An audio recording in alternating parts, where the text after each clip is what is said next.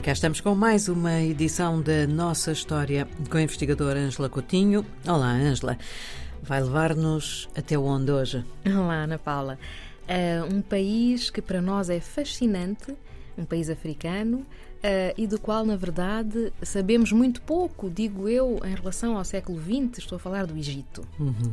O Egito, com certeza, que é um espaço que pertence ao mundo árabe, mas é também um país africano Uh, e uh, nós temos tido muito pouco contacto com os movimentos intelectuais, não é? Uh, destes países do norte da África, porque muitas vezes escrevem em árabe, falam em árabe, escapa-nos muito. Mas eu hoje gostaria de falar de uma figura que é muito importante, um intelectual ainda de referência, um jornalista e escritor que nasceu em finais do século XIX, 1887. Chama-se Salama Moussa. Ele vinha de uma família cristã, copta, portanto, daqueles grupos minoritários que no Egito aderiram ao cristianismo desde a antiguidade, Sim. desde o início, e ele marcou a sociedade egípcia no início do século XX por ter lutado pelo secularismo, ou seja, pelo princípio de separação de poderes entre o poder político e o poder religioso.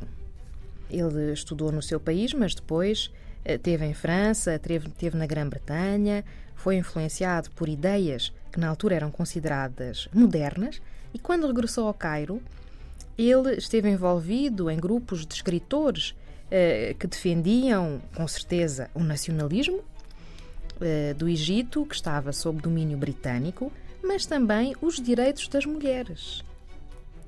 Portanto, isto já uh, em 1914. Uh, 1900, uh, antes da independência do Egito, já havia intelectuais egípcios que defendiam esta separação de poderes entre a religião e a política, que defendiam os direitos das mulheres, e ele é considerado um intele intelectual que marcou profundamente o mundo árabe.